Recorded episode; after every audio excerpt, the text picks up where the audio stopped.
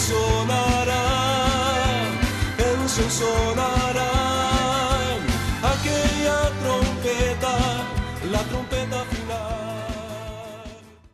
La Iglesia de Cristo de los Ministerios Llamada Final en Phoenix, Arizona, presenta su programa Llamada Final. Conscientes de que vivimos los últimos tiempos y que la humanidad necesita escuchar la verdad eterna de Dios, presentamos el siguiente programa con el pastor José Arriaga.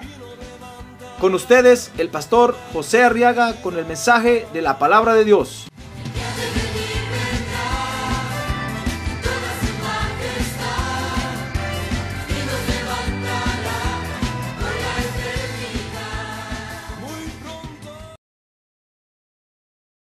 Génesis capítulo 3, verso 1,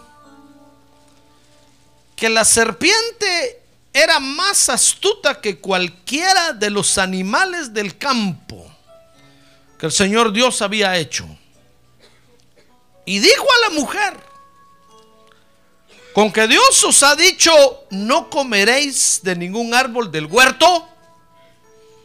Y la mujer respondió, Eva le respondió a la serpiente, dice el verso 2, del fruto de los árboles del huerto podemos comer.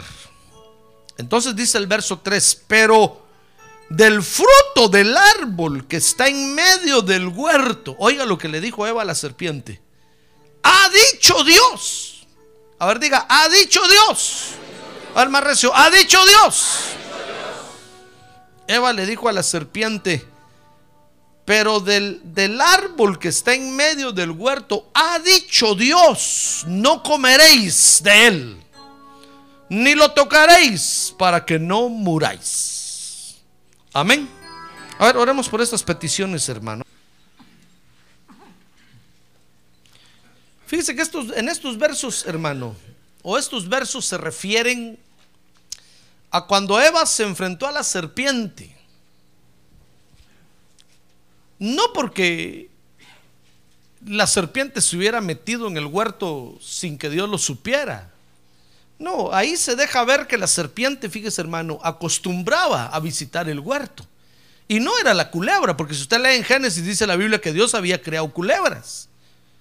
Sino que se está refiriendo a un ser muy especial llamado la serpiente. Fíjese que la serpiente, la raíz de la palabra serpiente es seraf, de donde vienen los serafines. O sea que era un ser más o menos como un serafín. Pero que tal vez Dios lo utilizaba para enviar mensajes al huerto, del cielo al huerto. Entonces la serpiente entraba al huerto y hablaba con Adán y Eva, porque Eva no se sorprendió que le hablara como que estaba acostumbrada, Eva y, Adán estaban acostumbrados a, a, ver a la serpiente en el huerto y recibir los mensajes de Dios. Por eso ese día que le habló, Eva confió en que la serpiente venía de Dios. Pero no se dio cuenta que ese día la serpiente iba de malas pulgas. Ese día la serpiente se había pasado al, otro bando, hermano. ¿Ya ve cómo somos las criaturas de Dios? el día menos esperado podemos pasarnos al otro bando.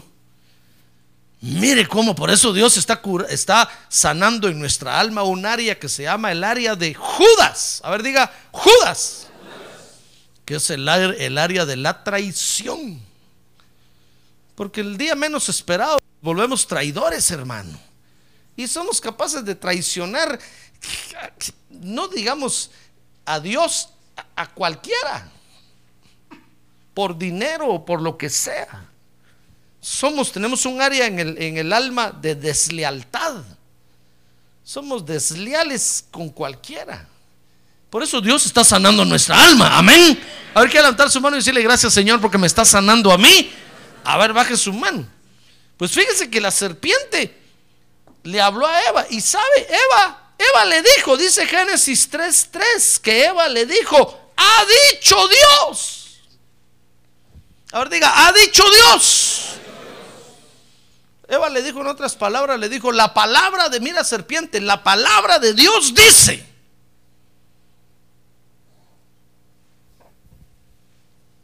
Eva tuvo que defenderse, ¿se da cuenta?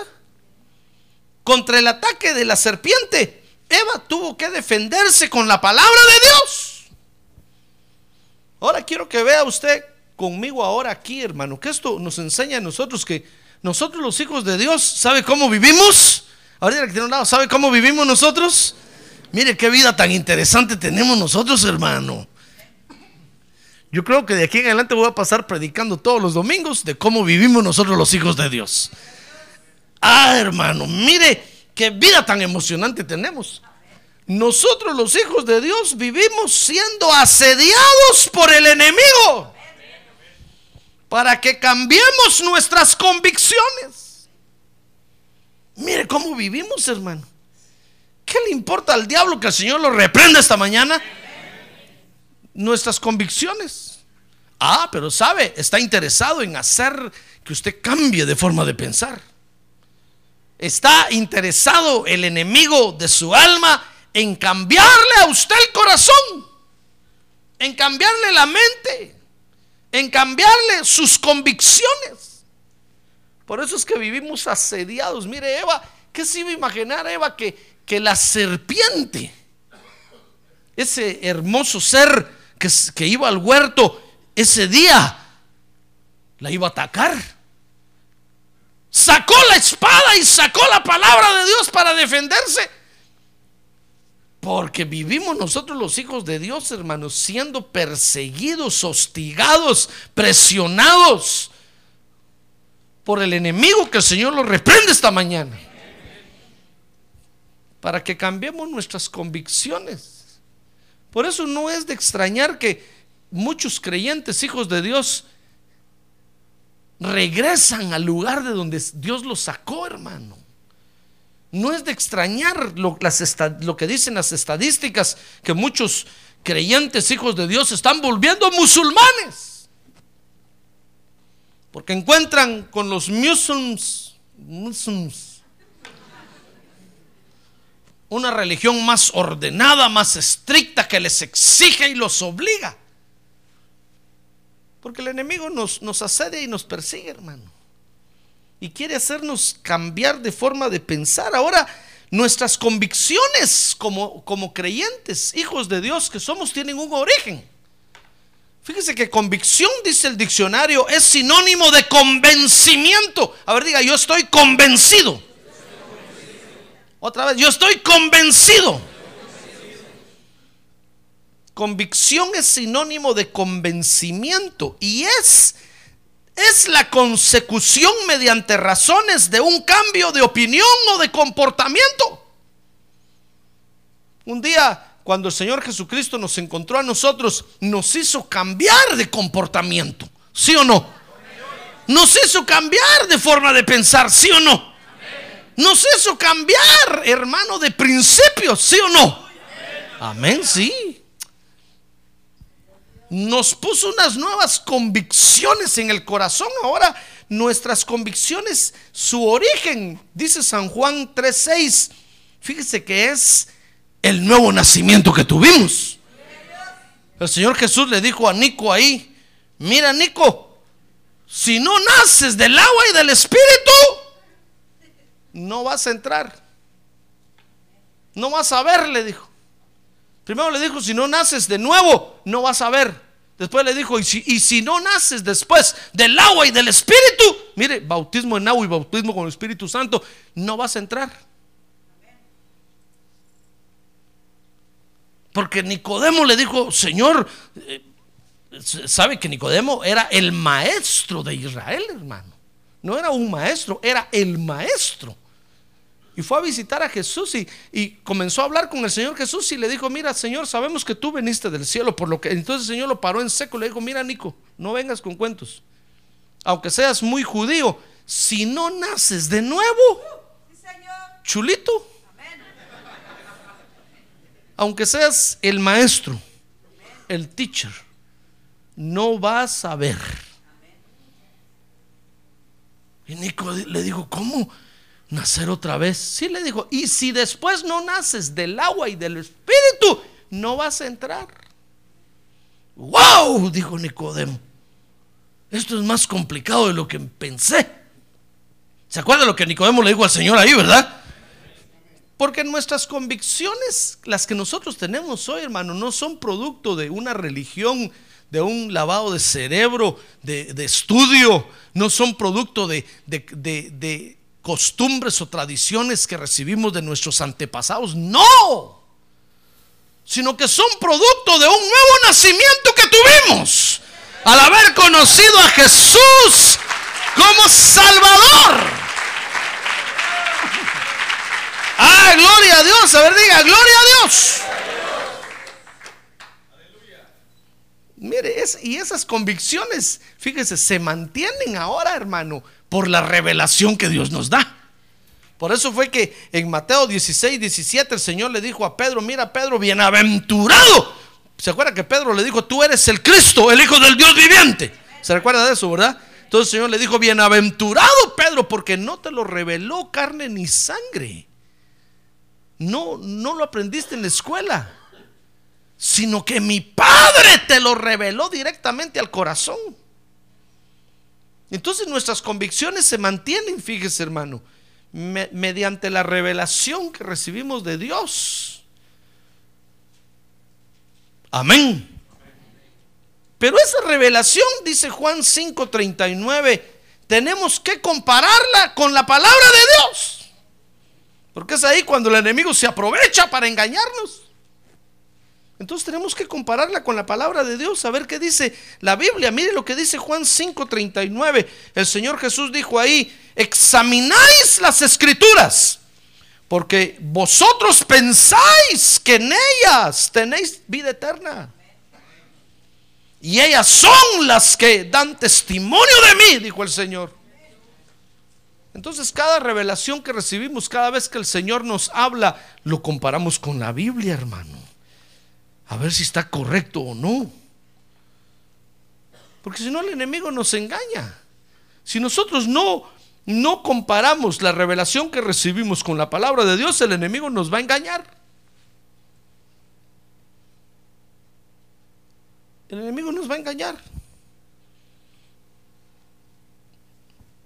Ahora, estas convicciones, fíjese, se pueden torcer. Eso es lo terrible. Eso es lo terrible. Eh, El, el- el hermano apóstol nos enseñaba en esta reunión de pastores de que, que Dios lo duerme a uno, fíjese, y lo hace soñar sueños de Dios. Y entonces yo me puse a pensar, Señor, qué bonito es que tú nos des sueños. ¿Sabe por qué? Porque Él decía, cuando Dios le da a uno un sueño, no tiene uno que pre- preocuparse del presupuesto. Porque es un sueño de Dios y Dios lo va a realizar a través de uno. Entonces yo me puse a pensar, le dije, Señor, qué bonito es que tú nos des sueños, porque tú lo vas a hacer todo. Pero qué problema, le decía yo al Señor, es cuando nos despertamos del sueño. Porque eso le pasó a Adán. A Adán, fíjese, Dios lo durmió o no. Y le sacó a Eva. Pero hubiera seguido dormido Adán mejor, hermano. ¿Pero qué le parece que Dios mismo lo despertó? Le dijo, "Shh, Adán, levántate, ya terminó el asunto. Y cuando Adán abrió los ojos, miró a Eva ahí. Dijo, wow, ¿y esto qué es? Dios le dijo, es, va a ser tu ayuda idónea. tu-". Entonces dijo, oh, se va a llamar varona porque fue tomada del varón, dijo. Ya veo que se asustó al verla. Pero mejor le hubiera seguido durmiendo.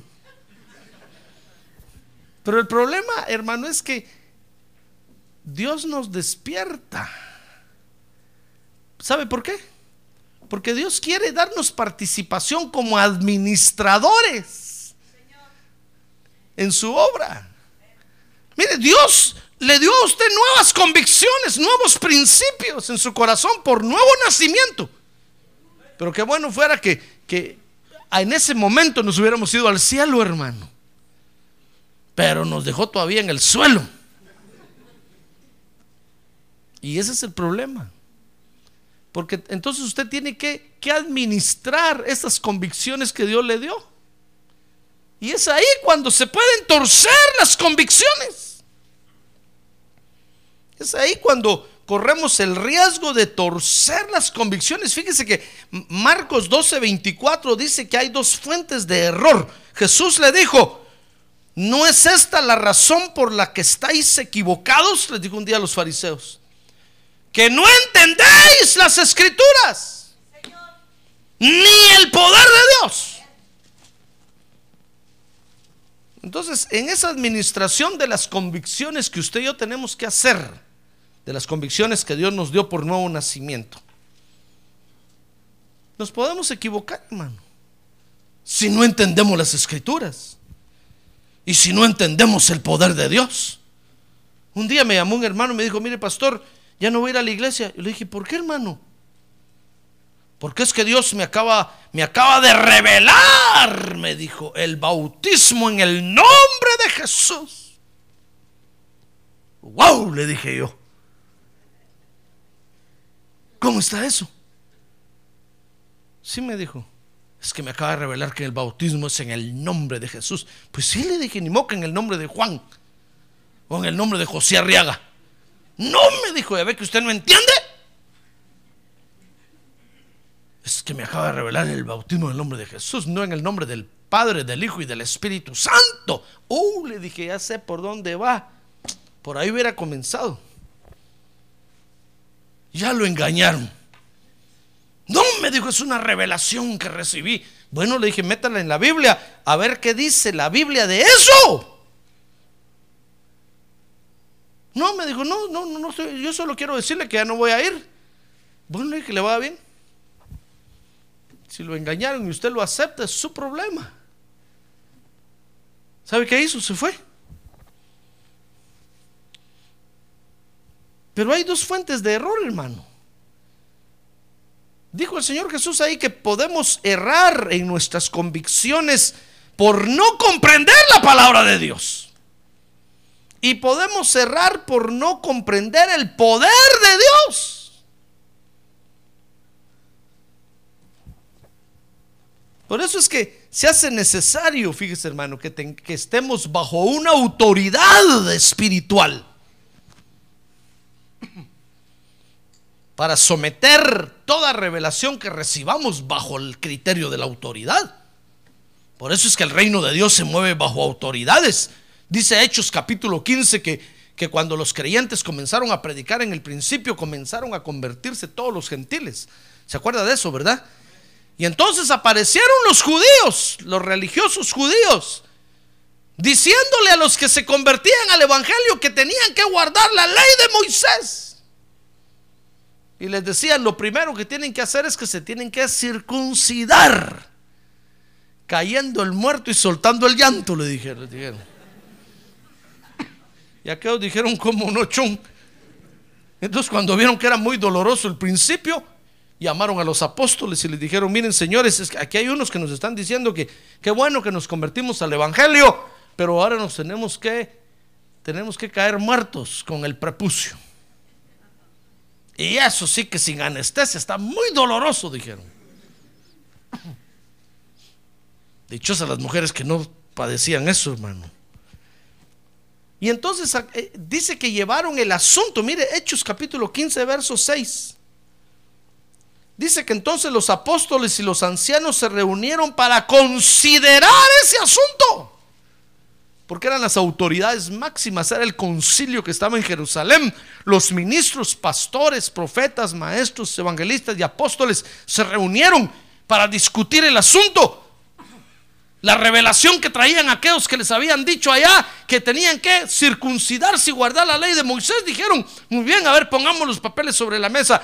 ¿Qué dicen ellos? Pues que hay que guardar. Y empezaron a discutir. Y entonces empezó a hablar Pedro y les dijo, miren señores, pero es que si es el Señor el que está convirtiendo a los gentiles, ¿cómo los vamos a obligar a que hagan eso? No es asunto nuestro. Si Dios no los obliga, ¿qué vamos a obligarnos nosotros?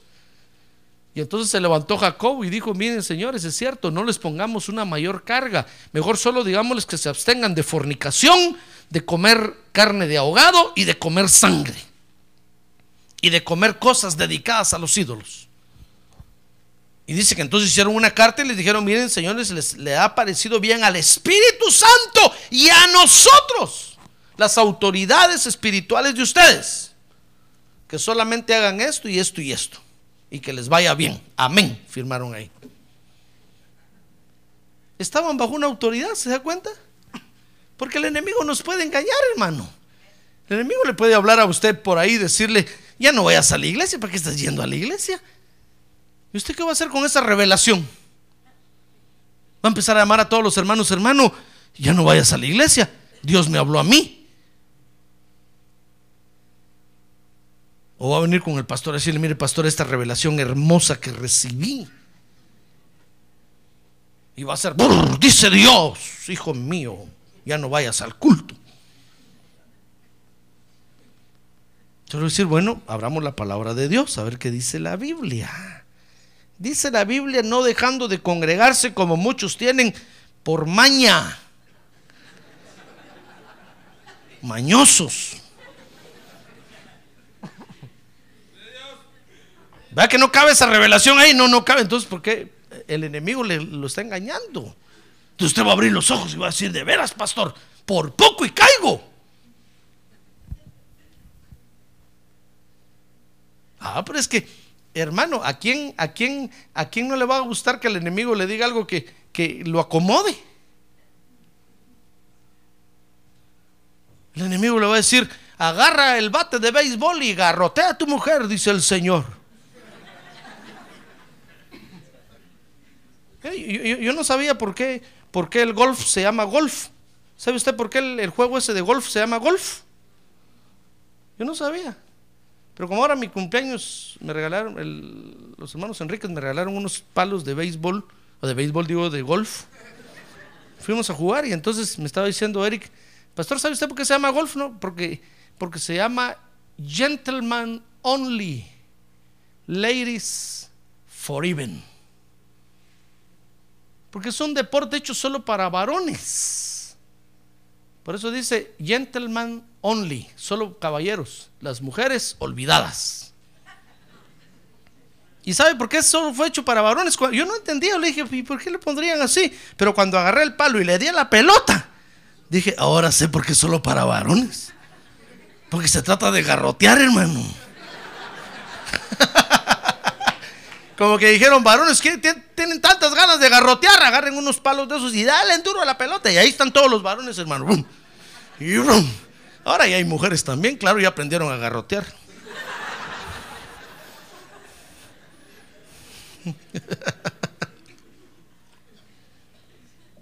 Pero por eso se llama golf, porque es gentleman only. Porque nos gusta garrotear. Entonces el Espíritu le dice, usted agarra el garrote y dale a tu mujer. Venga usted con la autoridad, dígale, pastor, traigo una nueva revelación.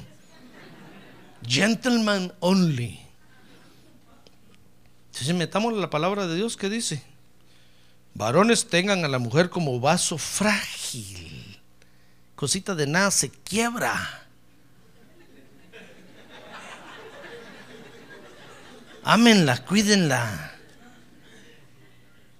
Si le das un abrazo, no la aprietes mucho. No solo se desquebraja, sino te vas, te va a meter las astillas en la mano.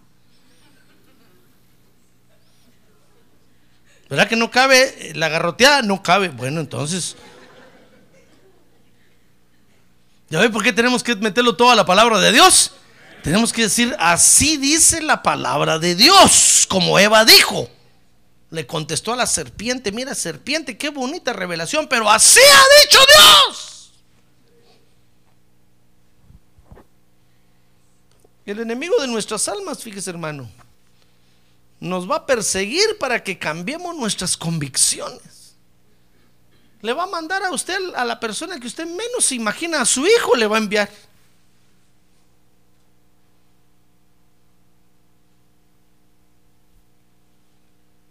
A su esposo le va a enviar, a la esposa le va a enviar. Y le van a decir, ¿por qué no? Mire, ¿sabe? Ananí- a, a- a Ananías le pasó eso.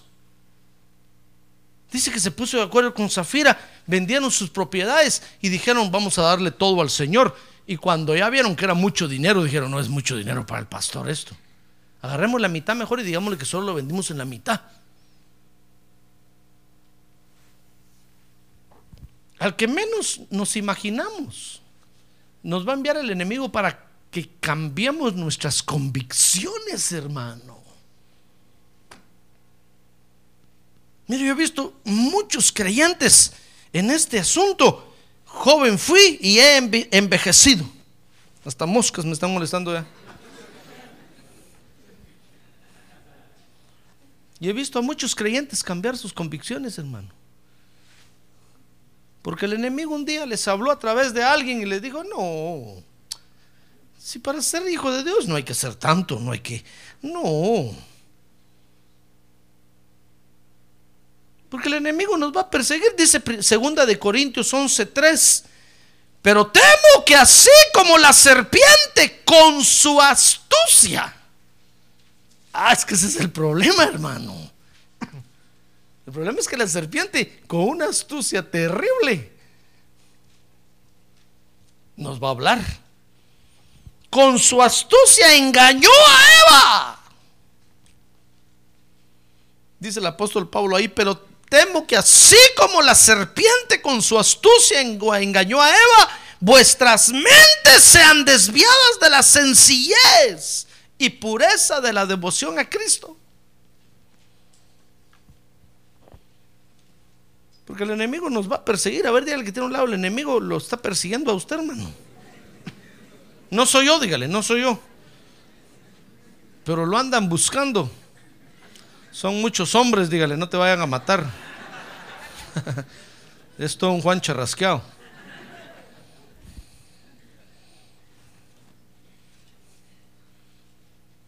¿Ya ve?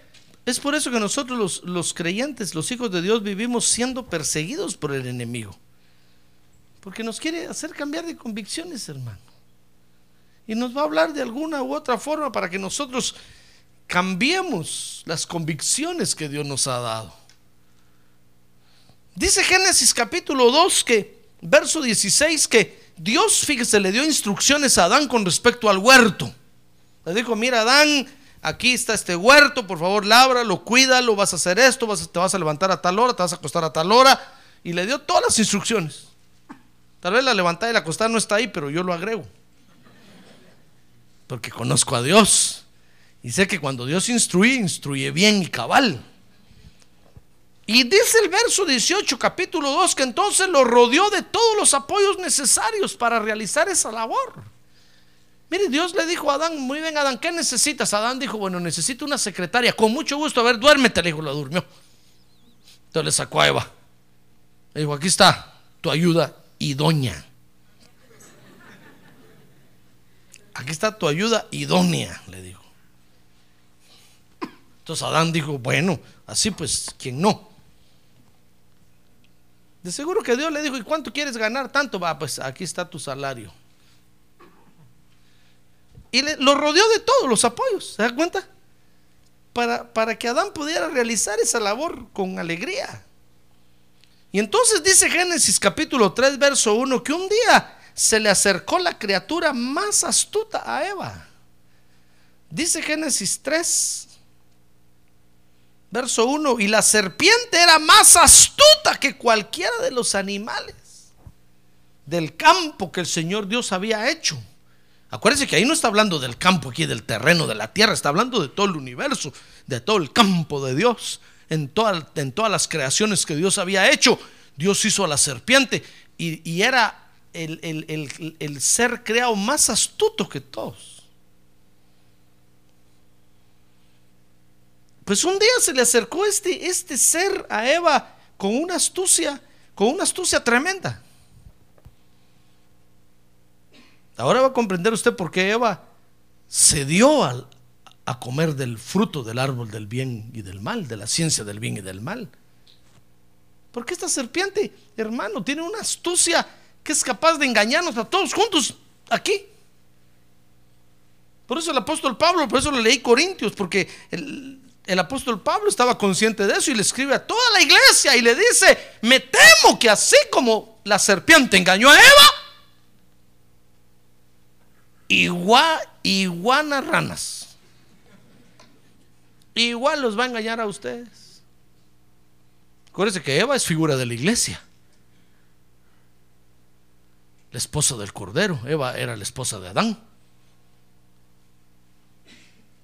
Y Adán es figura de Cristo. Entonces la misma táctica va a utilizar la serpiente con nosotros, hermano. Pues se le acercó con esa astucia a Eva, con el, con el objetivo de hacerla cambiar de convicciones. Y entonces dice el verso, el verso 3, Génesis 3, 3, que entonces Eva se defendió. Diciendo, ha dicho Dios. O en otras palabras, como decía, le decía anteriormente, diciendo, la palabra de Dios dice. Ahora, dice el verso 4 que el error de Eva, fíjese hermano, fue haber seguido escuchando a la serpiente. Y es el error que nosotros cometemos muchas veces. Nosotros identificamos al enemigo, nos damos cuenta del veneno que trae y le decimos, la palabra de Dios dice, Ah, pero, pero después le decimos, ¿pero qué más me, me iba a decir? A ver, dígame.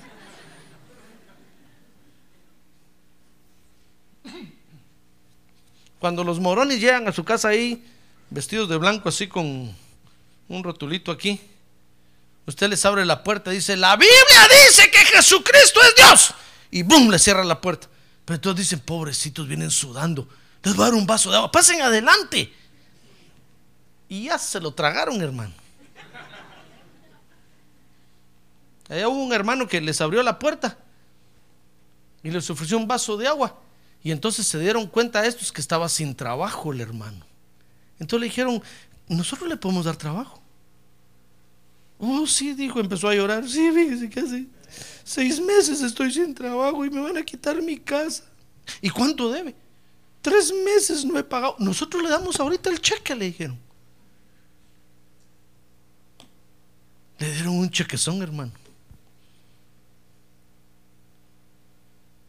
Le dijeron, lo esperamos en nuestro templo. Oh, sí, dijo, ustedes son buenísima gente. Se fue, se fue con ellos, se bautizó con ellos, hermano. Eso lo digo porque él mismo me lo contó. Llorando vino después a decirme, pastor, mire lo que hice. Mire, usted es un sinvergüenza, le dije yo. Tantos años en el Evangelio y por, y por una astucia de esos hijos del diablo, usted va y cambia sus convicciones.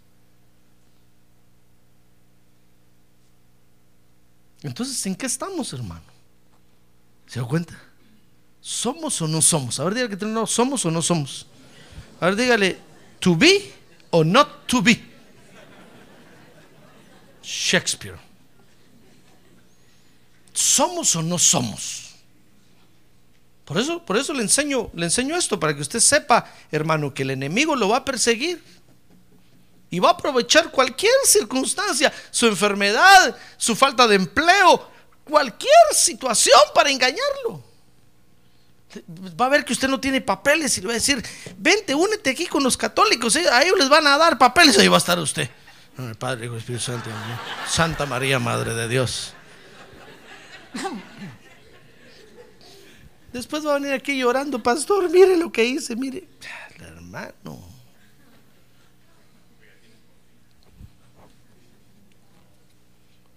Nosotros, el enemigo nos va a perseguir para cambiar nuestras convicciones. El error de Eva fue haber seguido escuchando a la serpiente, porque le dijo, Dios ha dicho y punto. No hay vuelta de hoja.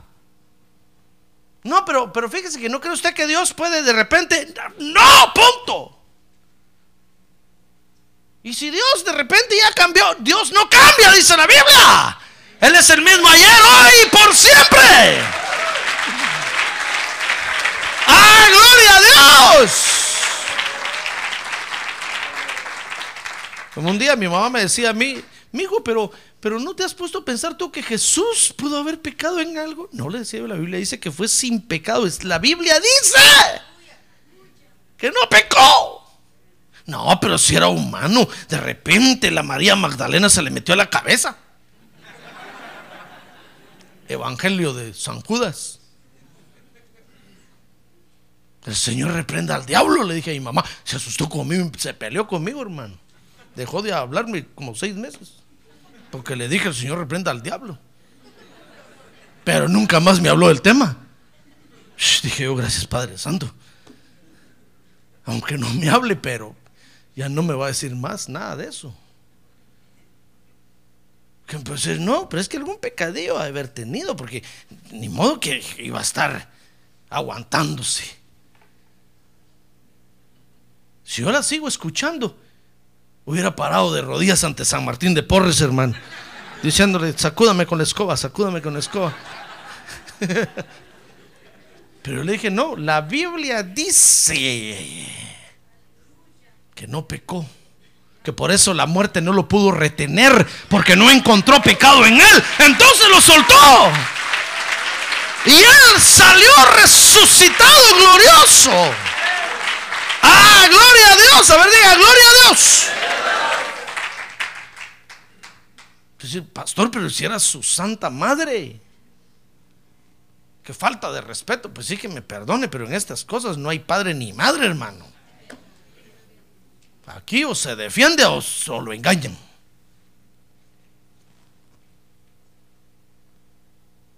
Por eso fue que cuando María le dijo, hijo, te hemos buscado, le dijo, y a mí qué me importa, le dijo el Señor.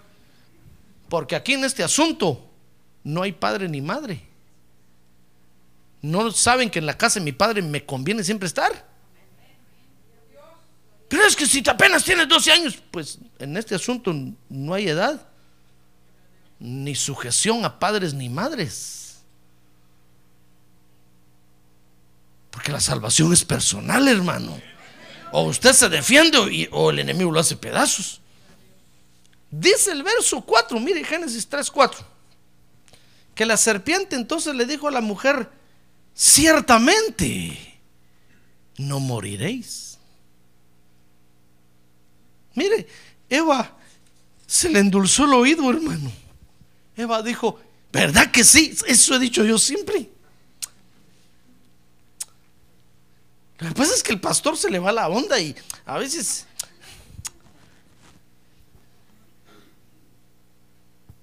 Una vez vino conmigo un hermano y me dijo, pastor, ¿verdad que para, para orar por los alimentos no nos tenemos que cubrir la cabeza?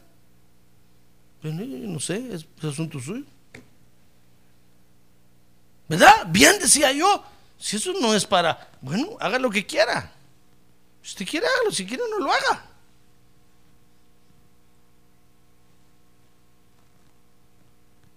El que se va a desarrollar mal es usted.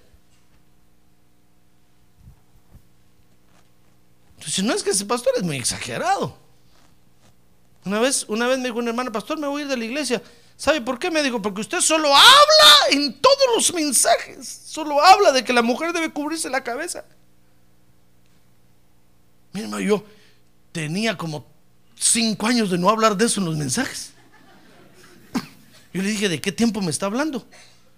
ahorita, cada vez que usted predica, mire, a ver, traigan los cassettes, le dije a los hermanos, ahí está grabado todo, escuchen, a ver si yo estoy hablando de eso.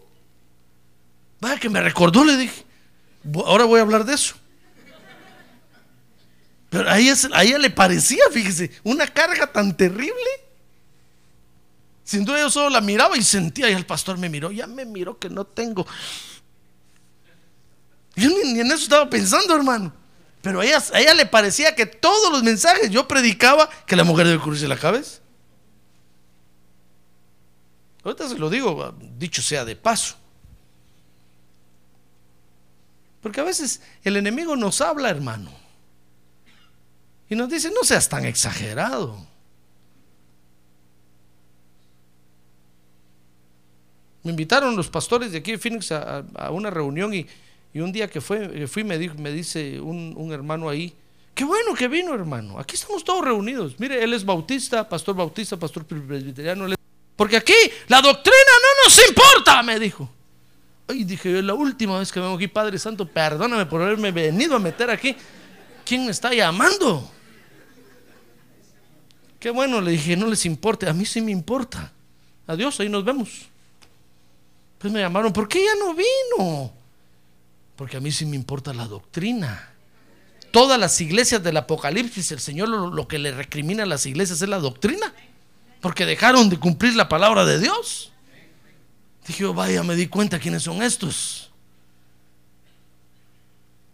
Hermano, el, el problema de Eva fue que continuó escuchando. La mujer le dijo, no, sabes, lo que pasa es que Dios es, es egoísta, en otras palabras. Es mentiroso. Les está escondiendo a ustedes esto porque no quieren que ustedes lo disfruten. Y Eva dijo, ¿cómo? Dios es así. Y continuó escuchando. Ahora el enemigo, hermano, nos va a perseguir no con cualquier cosa, con principios convincentes. Y se los va a poner sobre la mesa así. ¿Y sabe qué le va a decir? Le va a decir, ¿tengo o no tengo razón? Y los ojos se nos van a cruzar, hermano. Porque nosotros vamos a decir, caramba, sí, tiene razón. Mire, dice Génesis 3.5 que, que, oiga lo que, lo que le dijo la serpiente a, a Eva. Dice que le dijo, pues Dios sabe que el día que de él comáis, serán abiertos vuestros ojos. Y seréis como Dios conociendo el bien y el mal. Mire, sabe que en otras palabras, ¿qué le está diciendo la serpiente? Le está diciendo, no, tú tienes derecho a eso. ¿Eres hijo de Dios o no? Sí. Entonces, hay cosas, fíjese hermano, a las que tenemos derecho. El apóstol Pablo decía, miren hermanos, no se hagan bolas. Todas las cosas nos son permitidas.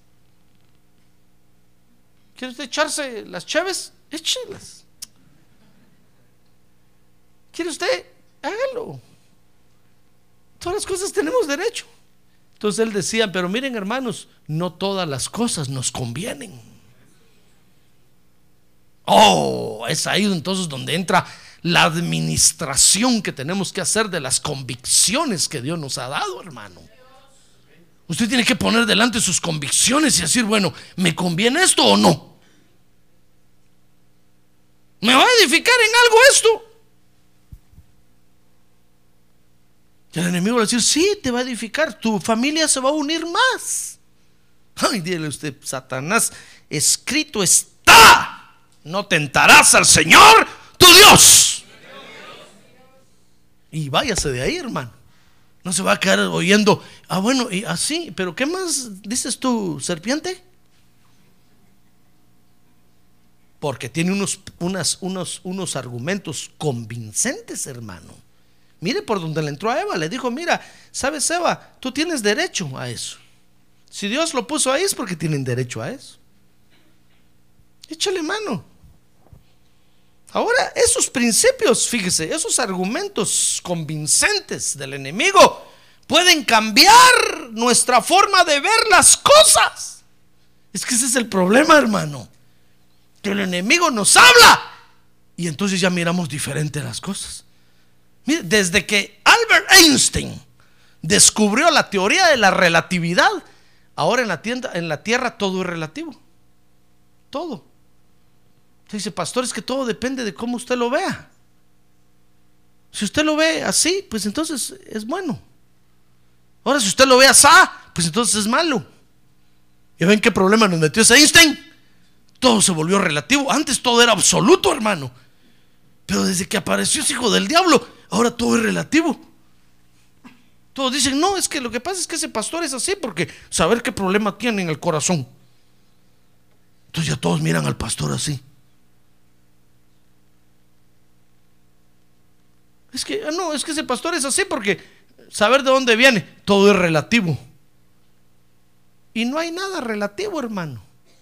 La verdad de Dios es absoluta, dice la palabra de Dios.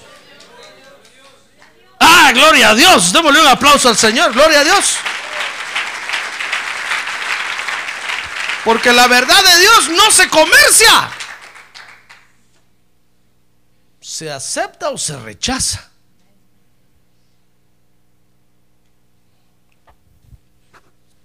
Mire, la serpiente le dijo es que tú tienes derecho a eso, Eva. Entonces dice Génesis 3:6 que, que Eva le cambió la forma de ver las cosas, hermano. Y Eva dijo, sí, es cierto. ¿Para qué estoy aquí en el huerto, pues? Si estoy aquí es porque lo puedo hacer. Dice Génesis 3:6 que cuando la mujer entonces vio, mire, le cambió la forma de ver las cosas, ya ve. Antes miraba el árbol de reojo y ni lo miraba, pues si no es que Dios ha dicho. Y Eva se le, llamaba la curiosidad ver el árbol y decía, no, es que Dios ha dicho. La sencillez de la devoción a Cristo, ¿ya se dio cuenta? Pero cuando la serpiente le dijo, tú tienes derecho. ¡Wow! Eva miró el árbol. Sí dijo, qué hermoso árbol. Dice el verso 6 que vio que el árbol era bueno para comer. Por eso le cuento yo el chiste aquel de las vacas de por aquí del norte que les ponen lentes verdes, hermano. Cuando hay una sequía larga les ponen lentes de color verde. Para que todo lo vean verde. Entonces todo se lo come. Entonces usted está viendo a la vaca rascando ahí entre el polvo. Y usted dice, ¿esa vaca qué está comiendo ahí? Es que todo lo ve verde, hermano. Todo se lo come. Ese es un secreto de los ganaderos. No va a contar nada. Después usted toma leche. Leche de tierra. Que solo lo engorda y no le da energía. Pues eso fue lo que la serpiente hizo con Eva. Le puso unos lentes para ver el asunto de otra forma, hermano.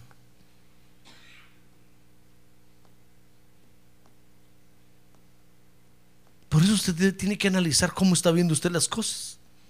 ¿Las está viendo a través de la palabra de Dios?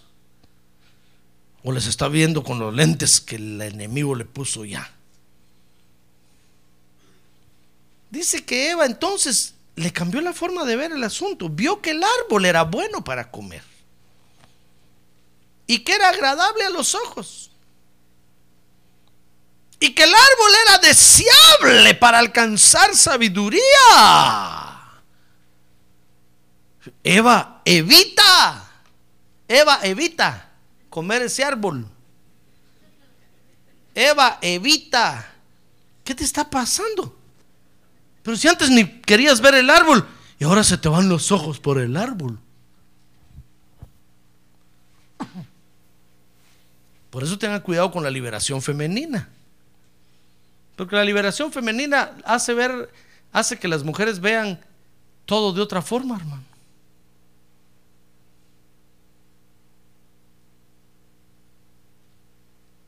Y entonces invierte en el orden de Dios. Y cuando invierten el orden de Dios, entonces les viene la maldición encima. ¿Sabe por qué?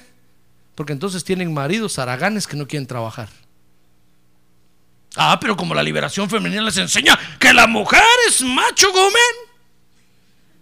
Y usted las ve manejando unos trailers ahí, las ve manejando unos grandes buses y, y se bajan así como los hombres con Popeyes parecen, hermano.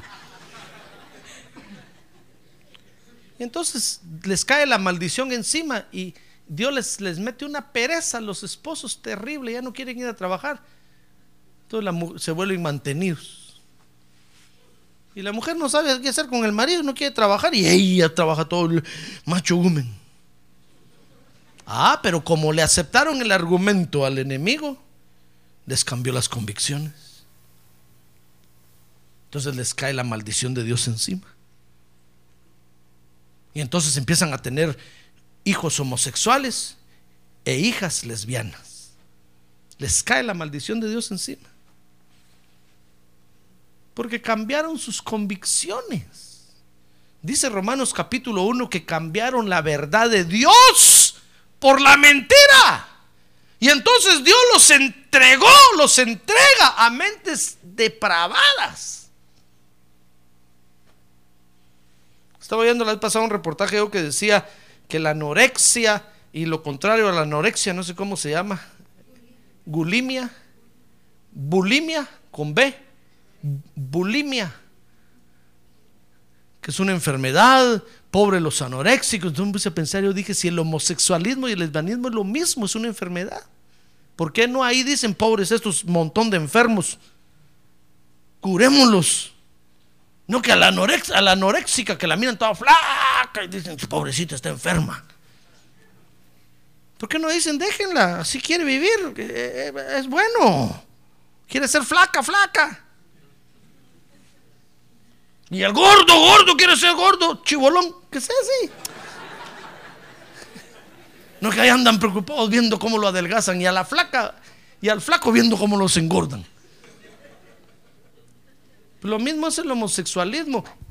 Es gente que está enferma. Es como el alcoholismo o la, o la drogadicción. ¿Por qué no le dicen al drogadicto, qué bueno, qué bueno? Eh, sigue drogadicto. Dale para adelante. No, al drogadicto no, dice, pobrecito, hay que liberarlo, hay que buscar. Y andan viendo. Pero a los homosexuales les dicen, no, es que es el amor.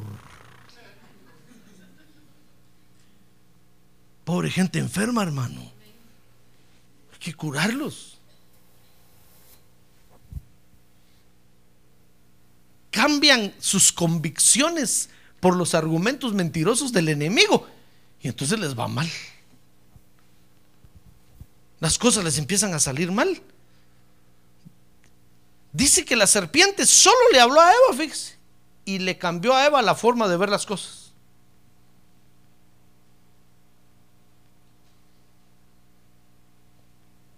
Por eso es que en la Biblia tenemos principios claros que no se pueden perder, hermano. ¿Sí o no? Para el matrimonio ahí están. Para los hijos ahí están. Los hijos, dice hijos, sean obedientes. Sean obedientes. Ah, pero si usted ve al humanismo hoy dice, no, padre, hágase amigo de su hijo. Sí, hágase cuatazo de él, le va a faltar el respeto.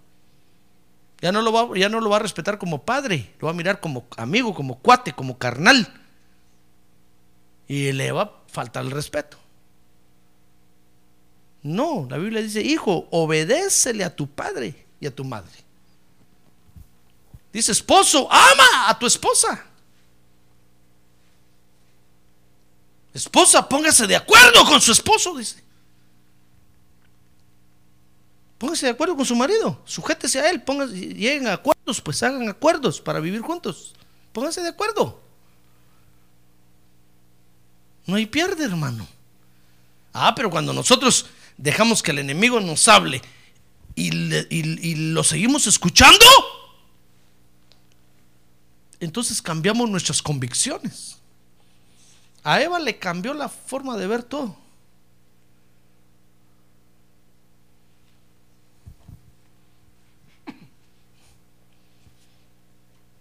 Ahora, esos cambios, dice Génesis 3:6, van a afectar a todos los que nos rodean, porque sabe, cuando Eva le cambió la forma de ver todo, se jaló a su marido. Le dijo, mira Adán, Mr. Adán le dijo, come on here. El asunto no es tan malo como parece, le dijo. Si nuestros hijos solo van a ir a un party ahí, eso no es malo. Es cierto que tienen cervezas y drogas ahí, pero ellos no hacen nada de eso.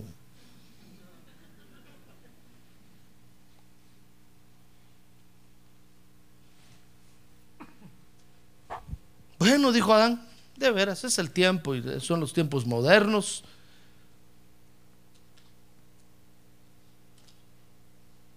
Se pasó llevando a Adán, hermano. Ahora, cuando, mire, cuando, cuando nosotros, eh, escúcheme, con esto voy a terminar, cuando nosotros, el enemigo nos hable, hermano, ¿sabe qué tenemos que hacer? Es el momento de buscar la autoridad.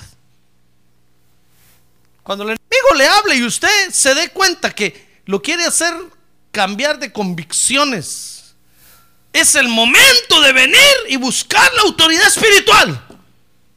Y y decirle mira, mire, pastor, traigo esta nueva y fresca revelación. ¿Cómo la ve usted?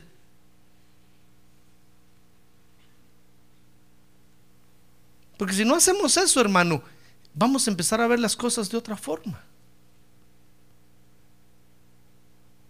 Y entonces lo que antes veíamos deshonesto y exagerado, lo vamos a ver como, bueno, es la nueva onda.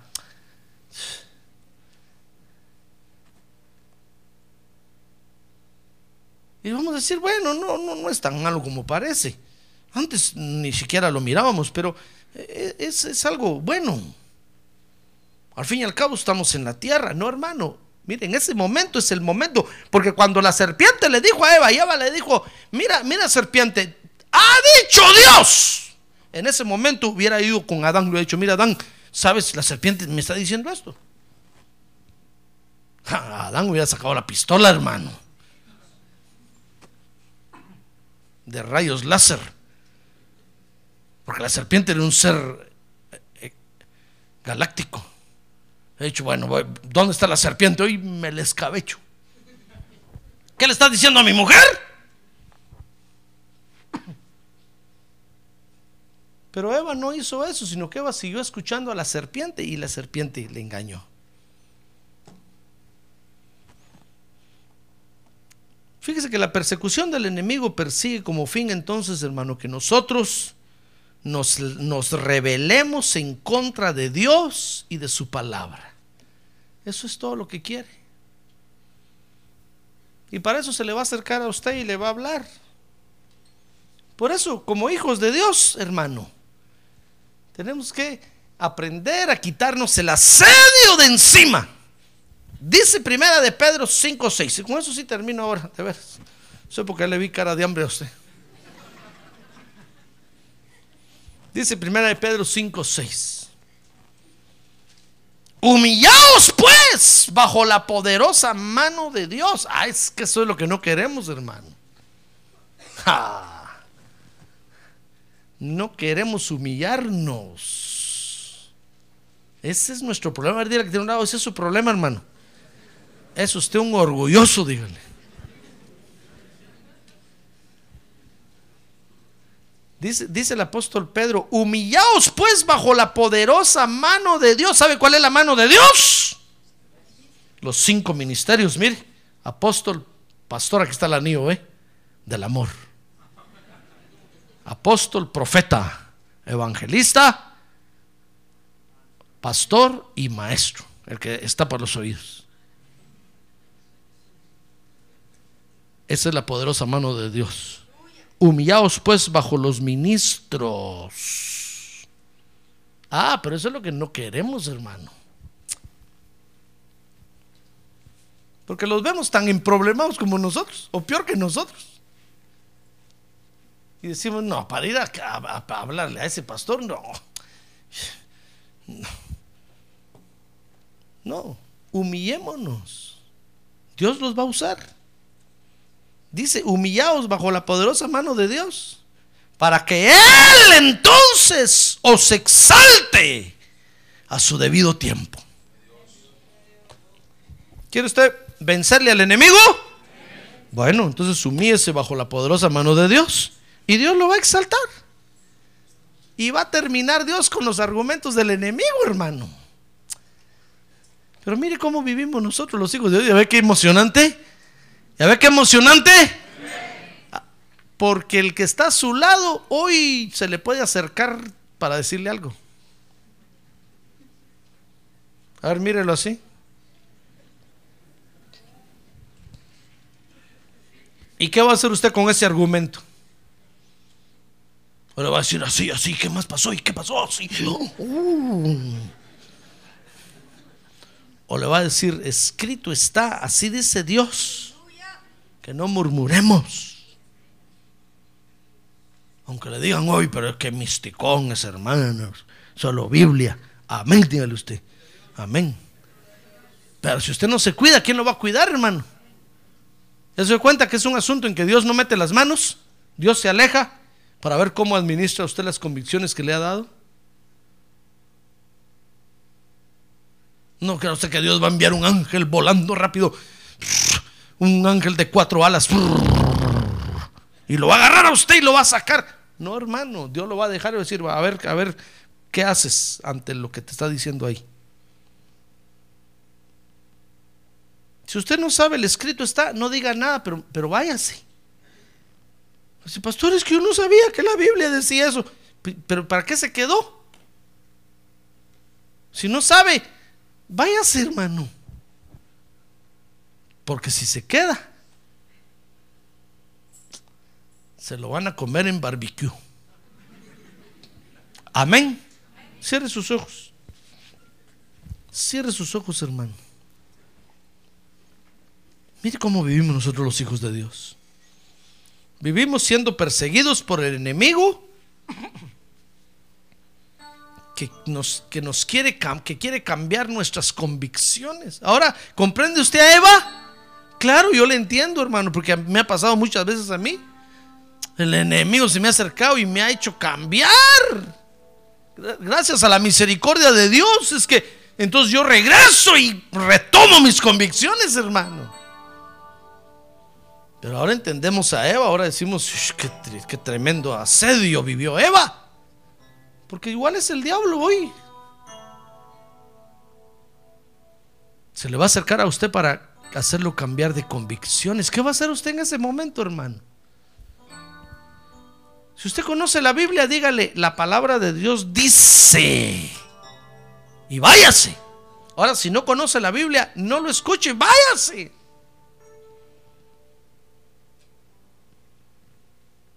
Porque es la única forma que tenemos para defendernos del asedio del enemigo, hermano. ¿Quiere usted decirle gracias, Padre, por tu consejo esta mañana? Gracias por las convicciones que me has dado. Quiere decirle, a ver, póngase de pie, levante su mano en alto y dígale gracias, Señor, porque esas convicciones tú las pusiste en mi corazón. No me las enseñó